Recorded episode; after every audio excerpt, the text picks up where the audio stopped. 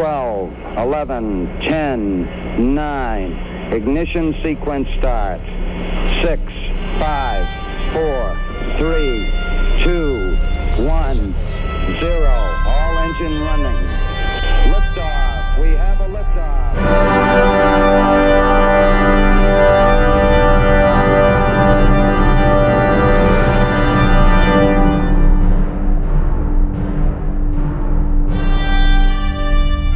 Hallo, liebe Hörerinnen und Hörer. Hier ist wieder der Christopher alleine und es geht auch gleich weiter mit unserem zweiten Kongressinterview vom 33C3. Diesmal mit dem Missionsanalyst Markus Landgraf, der bei der ESA Missionen plant und deren Aufbau entwirft.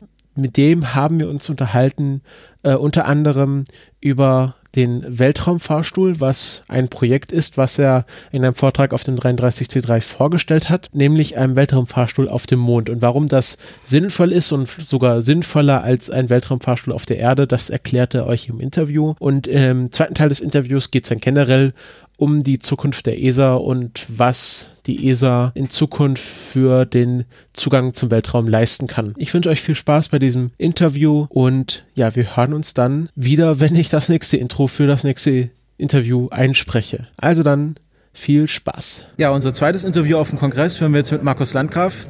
Du bist, äh, ich habe gelesen, Missionsdesigner bei der ESA. Ja. Oder ist das richtig? Nicht ganz, es ist kompliziert bei der ESA. Also mein offizieller Berufstitel ist Architekturanalyst oder in Englisch wird ja alles, in ESA wird alles englisch benamst, äh, Architecture Analyst. Und meine Hauptaufgabe ist da, unsere Explorationsstrategie mit konkreten Missionsszenarien zu befüllen. Also es gibt eine Explorationsstrategie, also Weltraumexploration.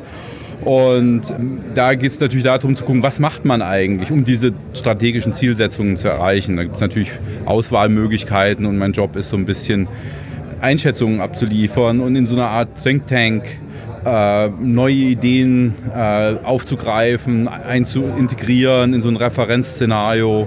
Das ist so die, das ist mein Dayjob. Also äh, die es gibt die Idee, wir machen eine Mission zum Mars und du schaust dann, wie machen wir das eigentlich? Das ist ziemlich nah an der Wahrheit dran. Also wie immer, die, die Realität hat ganz viele Nuancen, aber genau, du hast es schon sehr richtig beschrieben. Und du hättest jetzt auf dem, auf dem, CC, auf dem CCC einen Vortrag. Da wird es nicht über den Mars gehen, sondern um den Mond, um einen äh, Weltraumaufzug für den Mond. Erzähl mal etwas darüber. Also der Weltraumfahrstuhl ist so eine von den Technologien, die so ein bisschen ich so ein bisschen immer verfolge, weil wenn man, wie ihr auch wisst hier als Community, es gibt immer Technologien, so die so einen Flaschenhals darstellen. Manchmal ist die Bandbreite, manchmal ist es das Memory. Und in der Raumfahrt ist die, der ganz, ganz große Flaschenhals ist der Transport. Ich habe dann auch in meinem Vortrag nachher, ohne jetzt einen großen Spoiler äh, zu geben, habe ich eine schöne Tabelle, was es kostet, an verschiedene Orte äh, Nutzlasten zu bringen. Und da sind wir, wenn wir ein Kilogramm vom Mond zurückbringen, sind wir mit 10 Millionen Euro pro Kilogramm dabei. Ne? Und ein Kilogramm Gold kostet 35.000 Euro. Ich denke, das lässt sich optimieren. Also 10 Millionen für ein Kilogramm. Ich denke, das geht noch besser auch mit der Technik, die wir heutzutage haben. Ja. Das, ist State of the Art. Ne? Also ich denke, mit der Raketentechnologie, die wir heute haben, sind es 10 Millionen, State of the Art. Klar, es gibt auch neue Bewegungen, der Privatsektor ist ganz aktiv, aber ich denke mal, ein Faktor 2 ist nicht mehr rauszuholen dabei, ehrlich gesagt. Und das sehen wir auch bei anderen Privatisierungen der, im, im terrestrischen Transport, Schiene, Straße, Luftverkehr die Produktionssteigerungen, die man rauskriegt äh, durch Privatisierung, die liegen so im 50, 40 Prozent Bereich. Viel mehr ist da nicht zu holen, auch, auch in der Raumfahrt nicht. Der Trick ist, weg, zu, weg von der Rakete ist das Motto. Und jetzt sagt Isaac Newton, sagt, für jede Aktion muss es eine gleiche, entgegengesetzte, also gleiche Länge, entgegengesetzte Reaktion geben. Und um den Isaac Newton auszutricksen, der, der, der sogenannte Himmelsmechanik-Hack, der funktioniert dann, wenn wir es schaffen, Impuls zu übertragen, rein physikalisch gesehen, einen Impuls zu übertragen an den Himmelskörper, den wir umkreisen wollen. Und das geht am allereinfachsten oder die einzige Möglichkeit, die da besteht, ist ein, ein Fahrstuhl. Also man baut im Prinzip, das Prinzip ist relativ einfach, ich werde es in dem Vortrag erklären. Man hat ein langes Seil, das Seil wird mit seinem Schwerpunkt in eine, in eine synchrone Umlaufbahn um äh, den Planeten gebracht und dieses Seil kann man hoch hochklettern und runterfahren wieder. Super, sehr interessante technische Aspekte, aber das ist das Grundprinzip. Und dann äh, kann man praktisch Raketen abhaken äh, und die ganzen äh, Probleme, die damit, damit einhergehen und kann wirklich den Weltraum als achten Kontinent entdecken. Dabei gibt es das kleine Problem, dass das zumindest bei der Schwerkraft der Erde ähm, nicht wirklich funktioniert. Alle Materialien haben immer eine maximale Fadenlänge, ab der sie unter ihrem eigenen Gewicht praktisch auseinanderbrechen. Und soweit ich weiß, hat man dazu ja noch nichts äh, gefunden. Aber es geht ja auch um den, um den Mond und ich hatte mal irgendwann gelesen, das funktioniert dann letztendlich mit Polyamid, mit äh, Kevlar könnte man das schon bauen. Ist das soweit richtig? Das ist soweit richtig. Da bist du gut informiert. Äh, tatsächlich, es gibt heute äh, Polymere, äh, es gibt so Honigwaben-Polymerstrukturen, die das, genau diese ähm, äh, Dinge schaffen würden.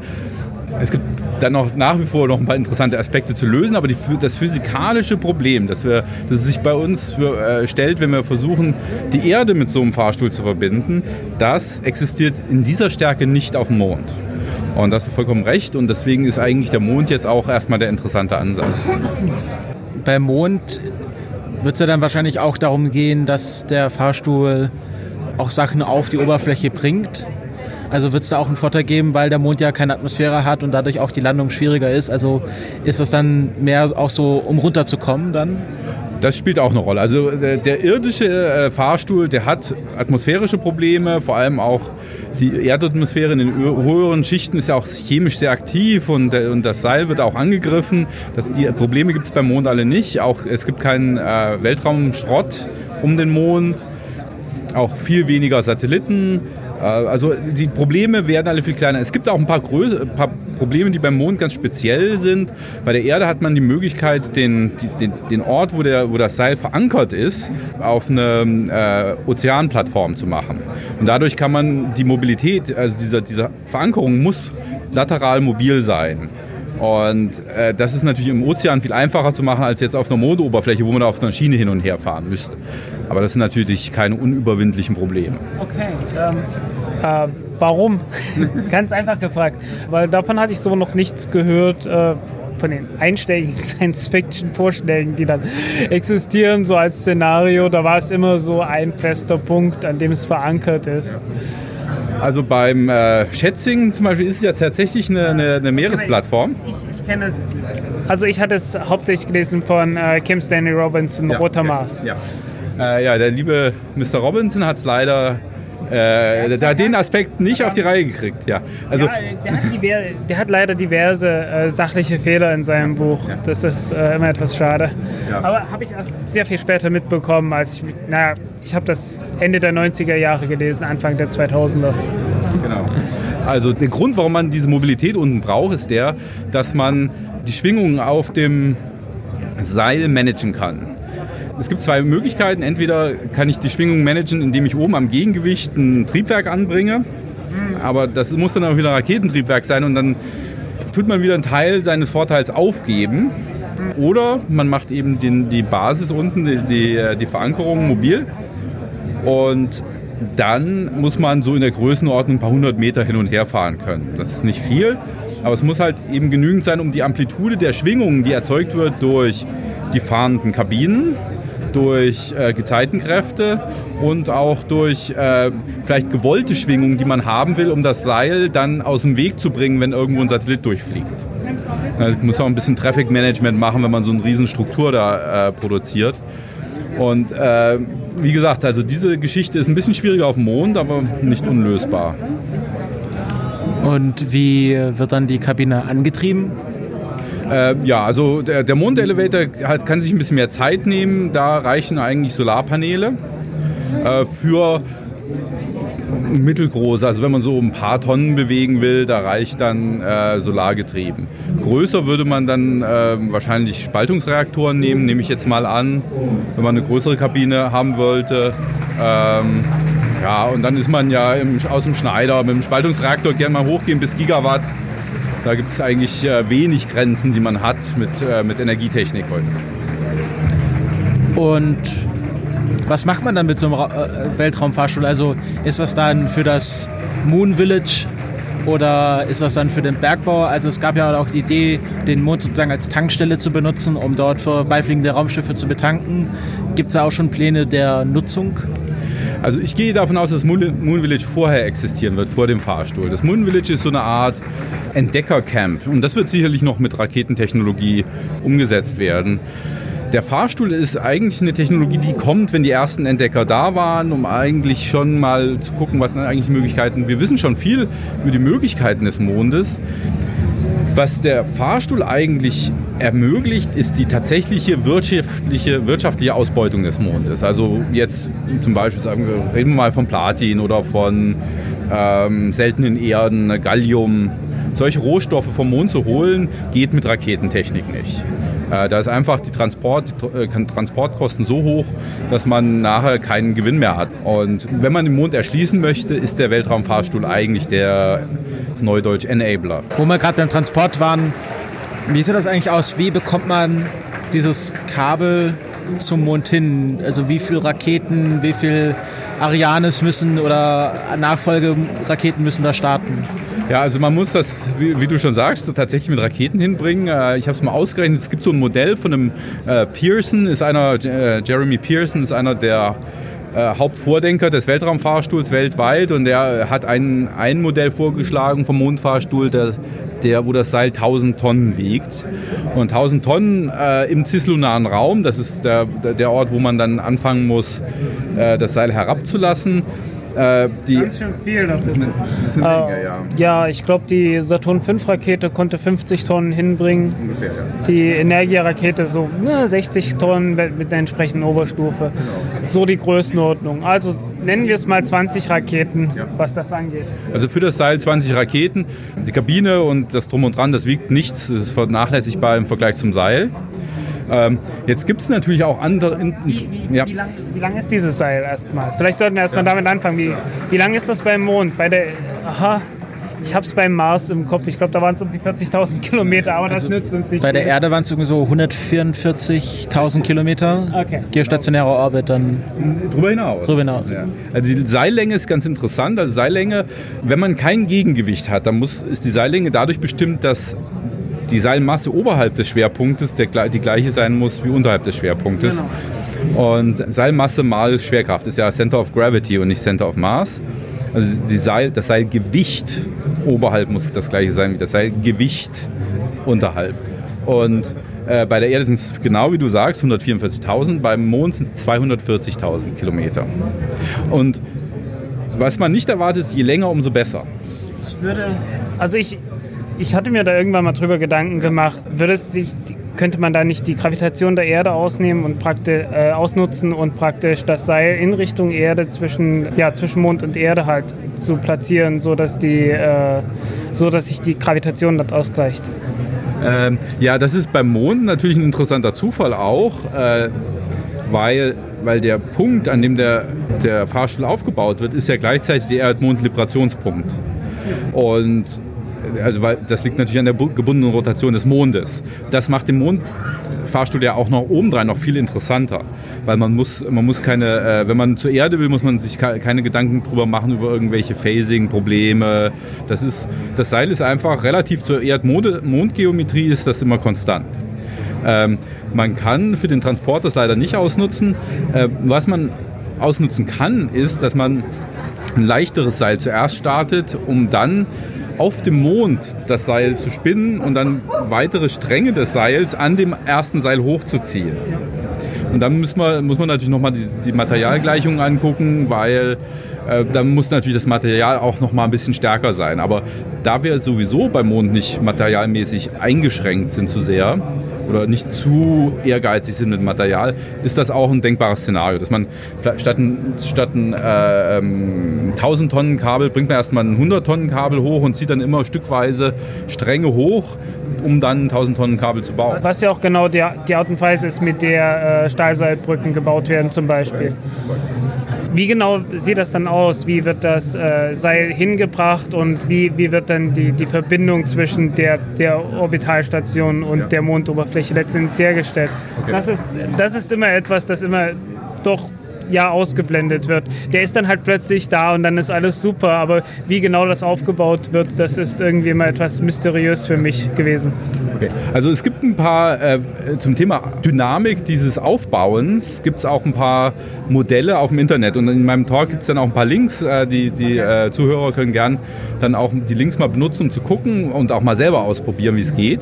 Also man kann tatsächlich dieses Seil äh, einfach runterlassen. Das wird dann durch den Gravitationsgradienten gespannt, langsam aber sicher. Man muss es gleichzeitig in beide äh, Richtungen loslassen, sodass der Schwerpunkt an derselben Stelle verharrt und dann einfach loswickeln erstmal. Und was man als nächstes machen würde, man würde dann, das Seil bleibt stabil. Also es wird nicht runterfallen oder irgendwas. Das bleibt einfach stabil, über Jahrzehnte sogar, wenn man will. Und äh, das bleibt einfach erstmal da. Und dann fliegt man ein Rendezvous, mit, auch wieder mit einer Rakete, fliegt man ein Rendezvous mit diesem, äh, mit diesem Climber. Und dann müsste man diesen Climber an das, als ganzes Stück an das Kabel dran setzen. Der wiegt nur ja, wenn er 10 Tonnen wiegt, ist er schwer. Also ich denke mal, dass er so 2, 3 Tonnen wiegt, um mal eine Tonne Nutzlast. Das wäre schon mal so ein initialer äh, Climber, der hoch und runter kann. Und, und, da möchte ich an der Stelle verweisen auf die Space Elevator Games. Die gibt es ja immer wieder regelmäßig. Äh, in Deutschland ist München am aktivsten, in Japan ist das Tokio.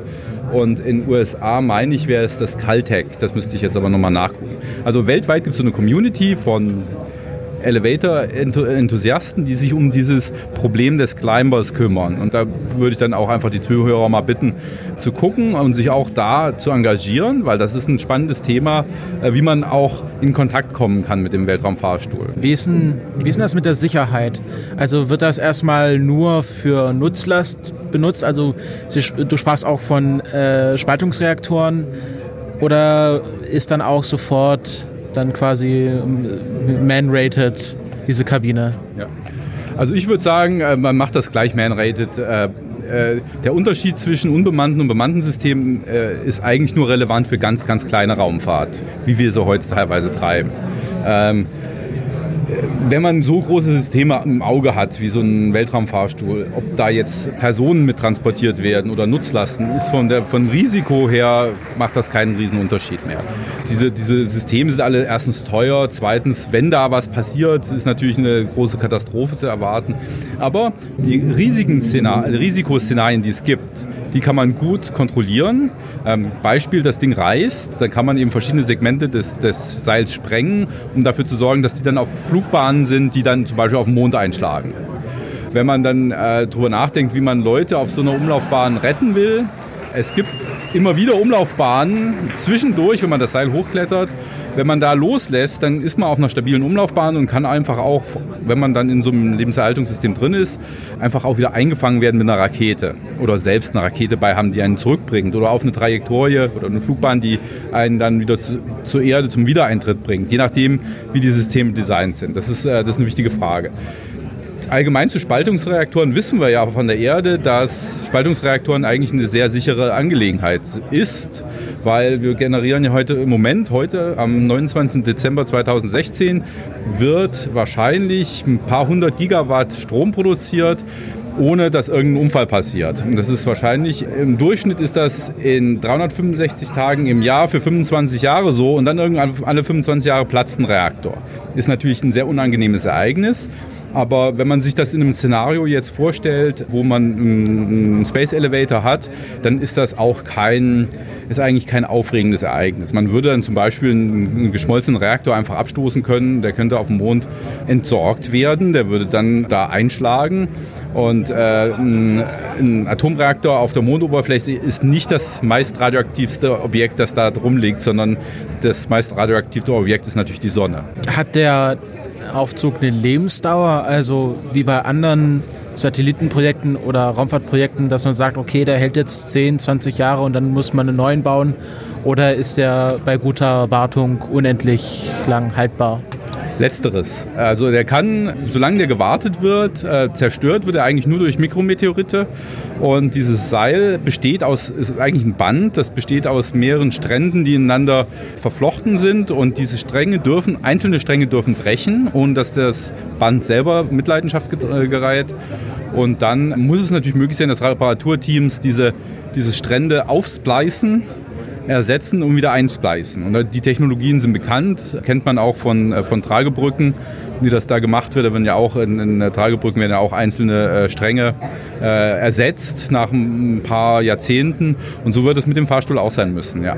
Okay, und ich denke, von, von so der Risikobewertung ist es wahrscheinlich nicht wesentlich unsicherer als oder vielleicht sogar sicherer als die jetzige Raumfahrt mit Raketen.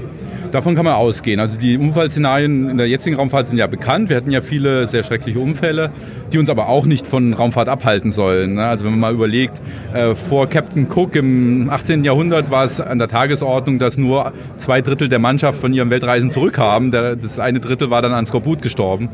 Also das soll uns nicht davon abhalten. Aber es ist natürlich gut, einen Schritt zu machen in die richtige Richtung und zu sagen, wir machen das noch sicherer. Und das kann der Fahrstuhl liefern in der Tat.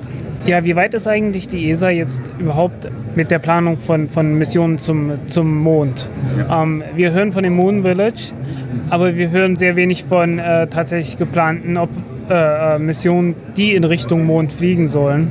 Ich, ich sehe da irgendwie doch eine, eine erhebliche Lücke. Mhm.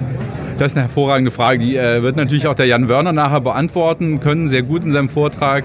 Äh, also ich bin natürlich in der Strategieabteilung auch so ein bisschen mit beschäftigt mit dem Thema. Zunächst ist erstmal klar, dass das Moon Village natürlich eine Vision ist, die unser Generaldirektor vorgetragen hat, die auch alle in der ESA inspiriert. Es ist aber kein ESA-Programm, das Moon Village. Das darf man nicht vergessen. In der ESA haben wir ein Explorationsprogramm. Das wurde im Dezember von unseren Mitgliedstaaten beschlossen. Da bin ich vor allem auch Deutschland dankbar, dass Deutschland sich da sehr engagiert hat in dem sogenannten European Exploration Envelope Program. Das wir nennen das in der ESA einfach nur E3P. Und in dem Rahmen des Programms sind Mondmissionen und Marsmissionen und die weitere, äh, die weitere Nutzung der Forschungseinrichtung ISS geplant. Also wir haben drei Standbeine, Erdorbit, Mond, Mars. Äh, jetzt konkret Mond, da haben wir äh, eine Beteiligung an einer russischen Mission mit einer Nutzlast zur Erkundung der Ressourcen auf dem Mond. Die wird 2021 starten. Wir haben eine, ähm, eine, ein System zur sicheren autonomen Landung auf dem Mond, äh, eine Nutzlast, die heißt Pilot. Ein Teil davon wird schon 2019 fliegen auf der äh, Luna 25 Mission, auch in Kooperation mit Russland. Und darüber hinaus planen wir dann ist ein großes Standbein dieses Programms ist die bemannte oder astronautische Erforschung des Mondes. Ähm, ist ganz klar auf dem Programm drauf. Da haben wir jetzt noch keine konkreten finanzierten Aktivitäten, weil wir das natürlich auch vorher mit unseren Mitgliedstaaten auch nochmal in Ruhe durchdiskutieren wollen. Auch, die wollen natürlich auch wissen, was ist eigentlich der Nutzen. Das wissen wir, aber wir müssen das natürlich auch besser noch kommunizieren. Ähm, also es gibt tatsächlich, wenn man das, mal, das Bild jetzt mal malen würde, das große Bild, gibt es jetzt in der näheren Zukunft gibt es in Europa das ESA-Programm und es gibt sogar auch schon äh, kleinere private Initiativen zur Monderkundung. Es gibt das, die Moon Village, die ist, das ist eine Vision, die der DG formuliert hat. Das ist eine Art Community eigentlich, eine offene Community, wo jeder mitmachen kann. Da gehören die privaten Initiativen rein, da gehört das ESA-Programm rein, da gehört die EU rein, die NATO, wer da auch immer mitmachen will. Also jeder Stakeholder ist da willkommen. Und dann gibt es natürlich ganz weit in der Zukunft die Überlegung, wie können wir den Mond eigentlich wirtschaftlich nutzen. Und da spielt dann jetzt der Mond Elevator rein. Also der irgendwie konkrete Planung für den Mondelevator liegt noch weit in der Zukunft. Also das ist jetzt nichts, was man für 2030, 2040 erwarten könnte. Es ist immer schwierig, Zahlen zu nennen, gerade in der Zeit von disruptiven Änderungen in der Gesellschaft. Wir haben ja das schöne Beispiel SpaceX gesehen, dass in relativ in ein paar Jahren relativ viel passieren kann in der Raumfahrt. Aber also was ich bestätigen kann, es gibt kein ESA-Programm zum Space Elevator. Die ESA hat in der Vergangenheit Missionen mit Weltraumsträngen schon geflogen und Space Tethers heißen die, äh, äh, geflogen. Da gab es schon Experimente und die waren sehr erfolgreich. Äh, das haben wir in unserem Wissensschatz angehäuft. Aber es gibt kein ESA-Programm jetzt, um irgendwelche Space Elevators zu implementieren. Nein. Wie sieht es mit der bemannten Raumfahrt aus äh, bei der ESA? Denn zurzeit ist es ja immer so gewesen, ähm, es wurden äh, Dinge gebaut wie das Columbus-Modul, aber die eigentliche Raumfahrt ist ja nachdem der, äh, ach wie heißt er gleich, der Hermes eingestellt wurde, äh, ja praktisch komplett flach gefallen. Ja, also was dem äh, astronautischen, den Transport von Astronauten angeht, ist tatsächlich in der ESA lange nichts passiert. Das ist wirklich wahr. Äh, aber es tut sich was, das ist vielleicht auch gar nicht so bekannt, dass wir das Antriebsmodul für das Orion Spacecraft bauen. Also das ist unsere Rückkehr, die Rückkehr der ESA in die, in die äh, äh bemannte, in, die Trans in den Transport von Astronauten. Ähm, aber Und wir hatten natürlich zwischendurch ein Programm äh, und haben ein Programm. Wir haben sechs europäische Astronauten, wir haben einen Astronautenkorps, es gibt ein Astronautenzentrum in Köln. Äh, es ist kein großes Programm im Vergleich zur NASA, aber das hat sonst auch niemand. Also die NASA ist wirklich natürlich, was das angeht, führend weltweit und das wissen wir alle auch zu schätzen. Ähm, damals war die Entscheidung beim Hermes zu sagen, statt ein eigenes System zu entwickeln, verlassen wir uns eben auf unsere internationalen Partner. Und das war eine strategische Entscheidung, die damals getroffen wurde. Naja, eine strategische Entscheidung, die nicht sehr freiwillig getroffen wurde, um das mal sehr vorsichtig auszudrücken. Es gab ernsthafte äh, technische Probleme und davor war ja die, die klare Ansage gewesen, ähm, Europa braucht einen unabhängigen eigenen äh, Zugang äh, zum Orbit, weil ansonsten äh, äh, kann man das nicht eine eigenständige Raumfahrt nennen. So war das zumindest in den 80er Jahren, wurde es so gesagt und in den 90er Jahren hat man sich davon verabschiedet. Ähm, und wenn ich mich an das ATV erinnere, das wurde ja auch durchaus so gebaut, dass es äh, ja praktisch ein, ein, schon ein Raumschiff ist, in dem durchaus auch hätten Astronauten hochfliegen können. Nur mit dem Runterkommen gab es da das Problem, dass man kein Hitzeschutzschild hatte und äh, nichts anderes. Insofern, äh, man ist da sicherlich in der Nähe gewesen, aber äh, woran, woran genau scheitert ist, dass äh, es gab ja immer wieder Vorstöße, dass man auch gesagt hat, okay, wir bauen das ATV so um, dass es für Menschen äh, tatsächlich dann auch mit Rückkehrkapsel dann benutzbar ist. Woran ist das gescheitert, dass das nie umgesetzt wurde? Das liegt natürlich zum großen Teil am, am Budget. Das Budget äh, beschränkt uns darauf, dass wir haben. Und es gibt ein, in Europa gibt es einen Konsensus, äh, dass ungefähr für die zivile Raumfahrt 4 Milliarden Euro da sind, plus minus. Das ist ein Konsensus, den gibt es seit 20 Jahren und der wird voraussichtlich auch die nächsten 20 Jahre Gültigkeit haben. Es sei denn, irgendwelche disruptiven Ereignisse finden statt, die ich jetzt nicht vorhersehen kann. Und das zwingt uns natürlich zur Priorisierung. Und ich glaube, das, das, äh, das Annullieren des Hermes war zwar sehr traurig und ich war damals auch sehr traurig, weil es tatsächlich ein strategisches Asset ist, aber es hat uns erlaubt, mehr auf die Nutzung der Raumstation uns zu fokussieren. Columbus wirklich end-zu-end -end zu nutzen und diese ganzen erstaunlichen Experimente, die wir haben, die leider viel zu schlecht kommuniziert werden. Äh, und das ist ein eigener Vortrag, den ich auch mal bei Gelegenheit vielleicht beim CCC äh, halten könnte darauf konnten wir uns konzentrieren, auf den Nutzen der Raum, äh, Raumstation, mithilfe des Transports und, und, der Tatsache, dass wir uns auf die Soyuz, auf das Space Shuttle, als es noch existierte, verlassen haben. Und wir sind nie enttäuscht worden. Also die internationalen Partner haben uns in diesen von 92, von, der, von dem äh, Canceln des Kermes bis heute niemals gesagt, nein, europäische Astronauten dürfen nicht mitfliegen. Und dann muss man einfach sagen, dieses, äh, dieses Risiko, das man damals eingegangen ist, hat sich gelohnt. Wir konnten das Geld einfach in andere äh, Bereiche stecken, in Columbus, in Experimente, in, in die Entwicklung von ATV, in unsere Beteiligung als im Orion-Raumfahrzeug, äh, das uns zum Mond bringt. Also, also ich sehe es mit einem lachenden und mit einem weinenden Auge. Natürlich ist es immer schön, wenn man größere Budgets hat. Aber es war schon Werner von Braun, der mal gesagt hat, man kann nur die Hälfte des Tages darüber schimpfen, dass das Budget zu, zu klein ist. Die andere Hälfte des Tages muss man mit dem leben, was man hat. Aber wenn man von internationalen Partnern spricht, zurzeit sind es ja wirklich nur die Soyuz-Rakete, die Menschen ins All bringt. Und äh, da ist es ja auch in den letzten Jahrzehnten so gewesen, dass es immer weniger wurde mit dem Wegfall des Space Shuttles. Und die USA kann ja auch zurzeit keine Menschen ins All bringen. Ist das nicht dann so ein künstlich kreierter Flaschenhals, wenn man sagt, es fallen immer weniger Man-Rated Raketen äh, es gibt immer weniger Man-Rated Raketen und irgendwann haben wir halt den Zustand, dass es halt vielleicht auch keine Diversifizierung gibt. Also wir haben gesehen, Russland mit der Ukraine-Krise mhm. haben sich ja auch in der Raumfahrt Probleme aufgetan mit dem RD 180. Ja. Macht man, also verlässt man sich da nicht zu sehr nur auf einen Partner? Äh, das ist eine gute Analyse. Ich denke, das wird auch überall wahrgenommen, dieses Risiko, äh, auch in den Strategieabteilungen.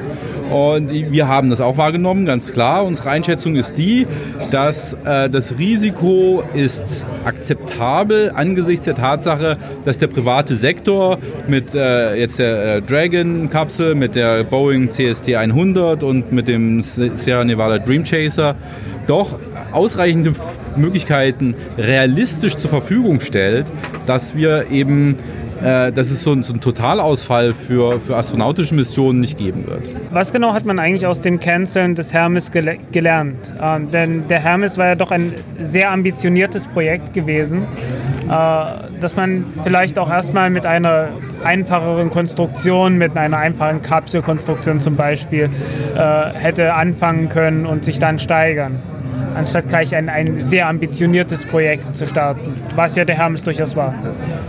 Das stimmt. Äh, das ist eine gute Frage. Da habe ich keine gute Antwort für Sie, muss ich sagen. Also, äh, ob der Hermes überhaupt ein Fehler war, weiß ich gar nicht. Äh, und ich habe auch, es gibt, in der ESA gibt es Einschätzungen der, der, der strategischen Vorgehensweise beim Hermes, die ich aber nie gesehen habe.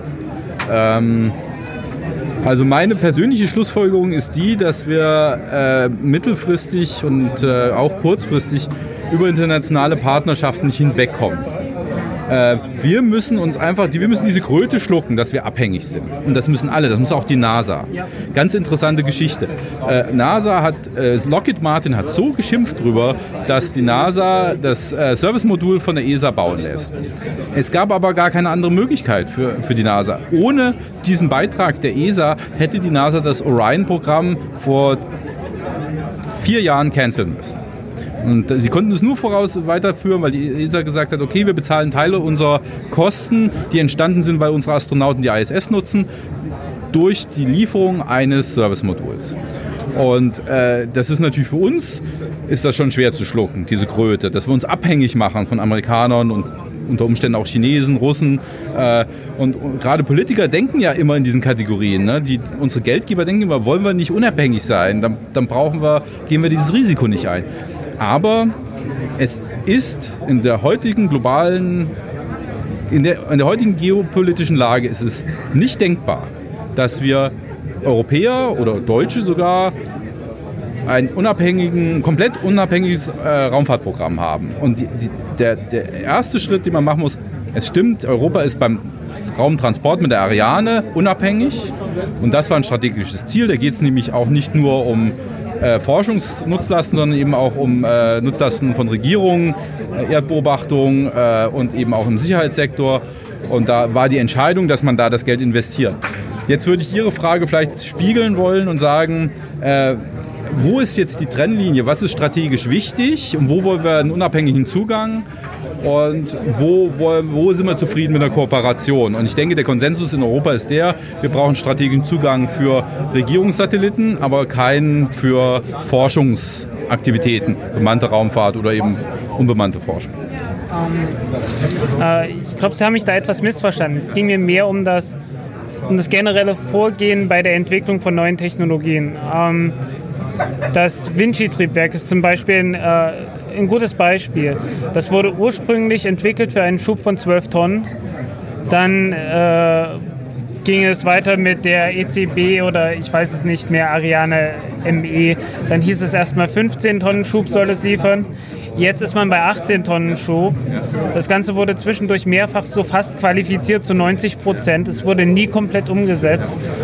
Ähm, ich bin ich, ich glaube, es wäre ganz gut, wenn man manch, an manchen Stellen einfach etwas bescheidener wäre, erst einmal Dinge umzusetzen, die Erfahrung zu sammeln. Und ich glaube, mit, mit etwas weniger Ambition wäre man sehr viel schneller. Ähm, das stimmt. Ähm, es ist natürlich so, dass Ambitionen einem auch auf dem Weg steht und wir in Europa sind dafür be berüchtigt, dass wir zu viel studieren und zu wenig machen. Aber es gibt auch die andere Falle, dass man zu klein wird. Man sieht das sehr schön bei den CubeSats. CubeSats sind ein tolles Tool für äh, um eine Community näher an den Weltraum zu bringen, weil sie eben bezahlbar sind und maintainbar. Äh, das können Universitäten machen, Privatleute sogar. Aber CubeSats können eben keine wissenschaftliche Forschung machen. Und es gibt Leute, die versuchen das und, äh, und versagen regelmäßig. Also man kann auch zu bescheiden werden. Ja, also es gibt irgendwo diesen interessanten Bereich, ja.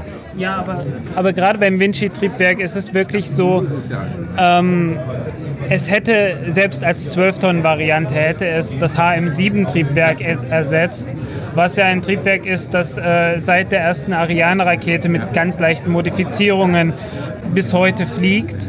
und ähm, für, die, für die Ariane 5 Rakete im Prinzip vollkommen ungeeignet ist. Also von der, von der Größenordnung her.